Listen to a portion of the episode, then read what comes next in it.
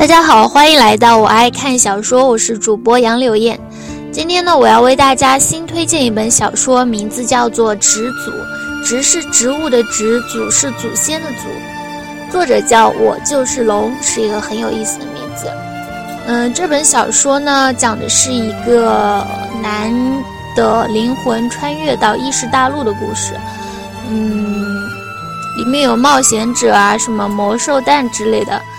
嗯，类似于修仙类的，呃，一本小说。嗯，这本小说呢，嗯，算是属于写的很好，属于上品吧，我觉得。嗯，好了，第一章苏醒。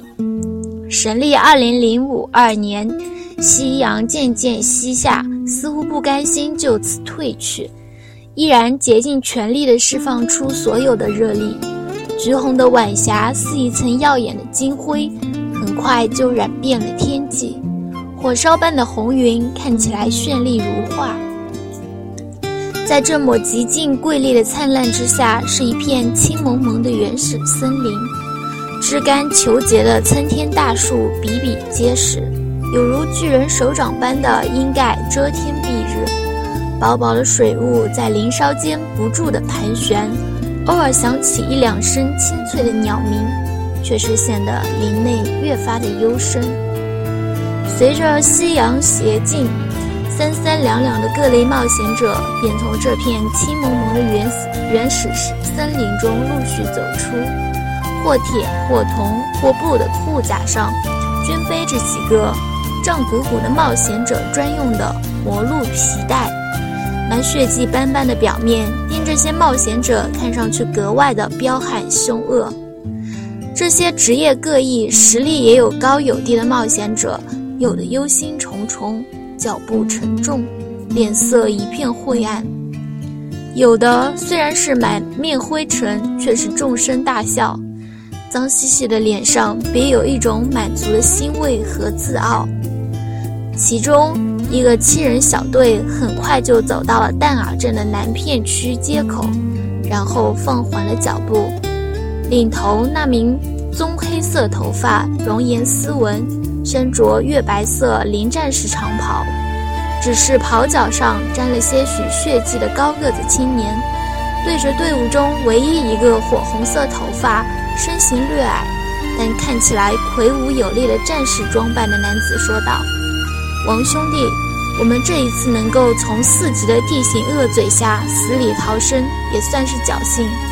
只是我们的消耗也大，只能先休息几天，养好伤口再接任务。你若是想再跟我们青雨搭伙，只怕要等上一周左右。你儿子现在需要的药量应该越来越大了吧？这一周的时间若是浪费，委实可惜。你不如先去找找其他的临时活，我们一旦休整完毕，会去你家找你，怎么样？火红色头发的男子疲惫地抬起左手，抹了抹脸上的细汗，微带血丝的虎眼中透出几分满意的喜悦。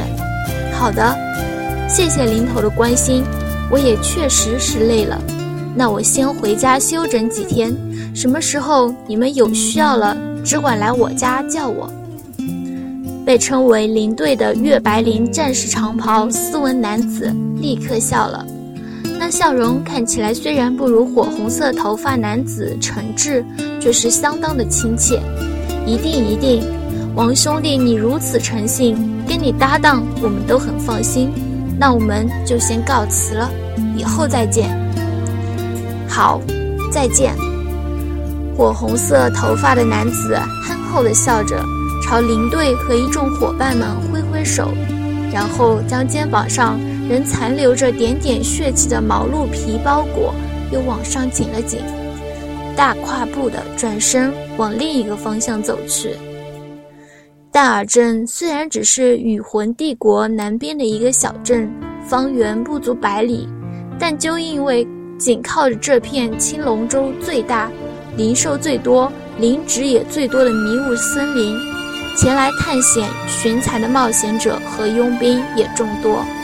镇上的繁荣丝毫不下于一般的帝国小城。人声鼎沸的街面上，店铺林立，支得高高的各种雪白蚕面绸招牌在清润的晚风中轻轻地摇晃。其中一间绣着一把锋利巨剑的武器店，和隔壁那间绘着豆大的“一”字的医馆，让一路经过的大红色头发男子稍稍放缓了脚步，忍不住多看了两眼。但也只是两眼，然后他那开阔憨实的眉宇间便透出几分无奈和遗憾，却是毅然的大步继续向前，直接走进一家挂着小小的三足丹炉招牌的鲜叶百年老药店，从身上的包裹里取出数组素珠，从迷雾森林里找来的灵芝。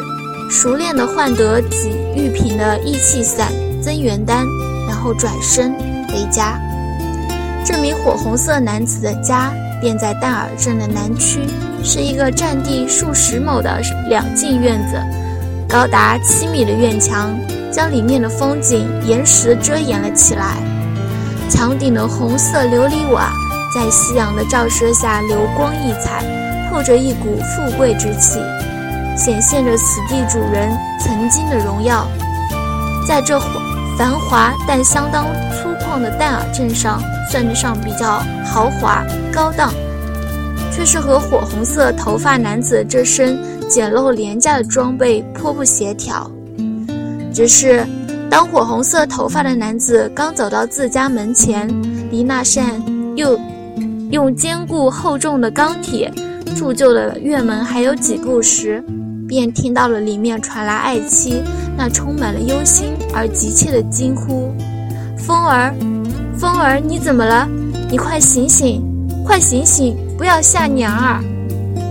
火红色头发的男子脸色顿时大变，虎目一撑，紧跑两步之后一跃而起，轻轻松松地从那七米高的大门上跨过，猛地冲向左边的西厢房，砰的一声。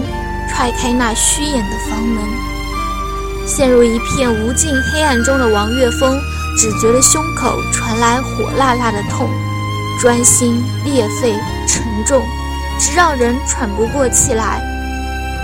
终于还是要死了吗？可笑我王岳峰谨慎一世，处处算计，却还是被这可恨的叛徒出卖，赔上了这条性命。多年的辛苦。多年的坚持，多年的筹谋，就这样轻易的毁于一旦。早知有今天，当年我真不应该因为他的苦苦哀求而顾念多年的兄弟之情，一时心软放过他，以致招来今日的杀身之祸。江山易改，本性难移啊！如果有来世，我必不会再给这种人任何机会。满腔的恨意和懊悔，让王岳峰的意识在黑暗中沉沉浮浮，却是始终未曾消散。不知道过去了多久，突然，正当王岳峰再一次疑惑起自己的状况时，一股不知从哪里钻出来的巨大无比的力量，不由分说的将他那几近昏沉沉的意识塞入某个漩涡当中，然后。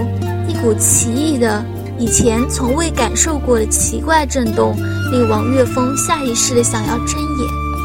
而自中枪以来，始终无力睁眼查看周围情况的他，这一秒却是轻而易举地睁开了原本应该沉重无比的一双眼皮子，触及到那高达数丈的巨木横梁，那明显与现代中国艺术风格迥然不同的花纹。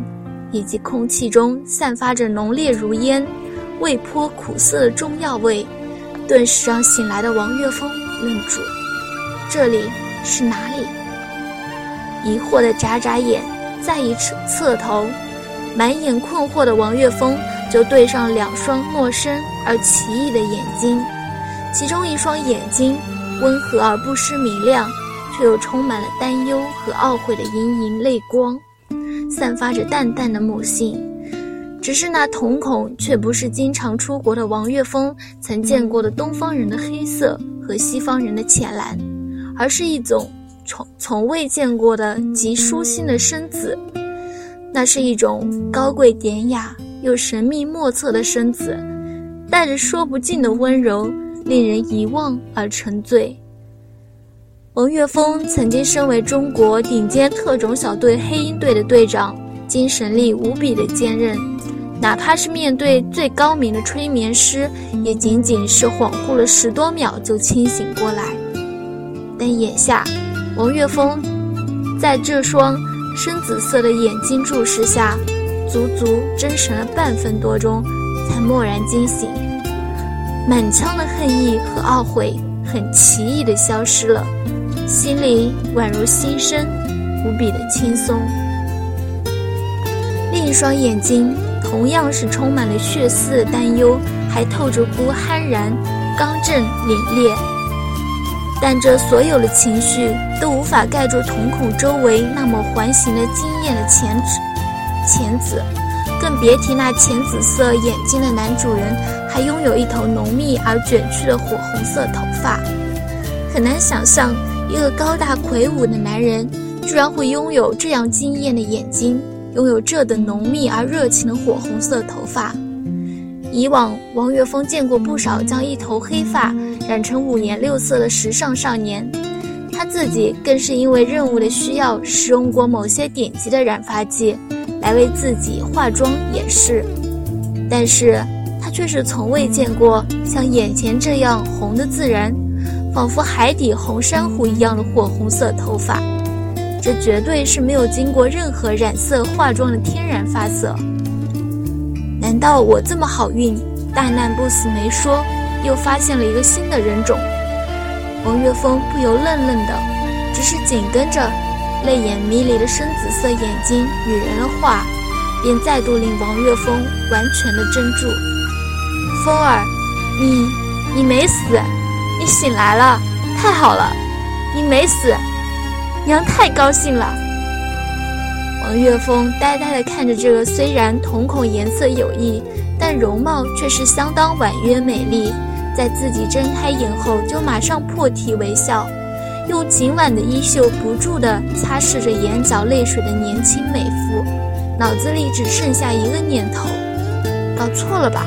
她比我还要小几岁，怎么还自称娘？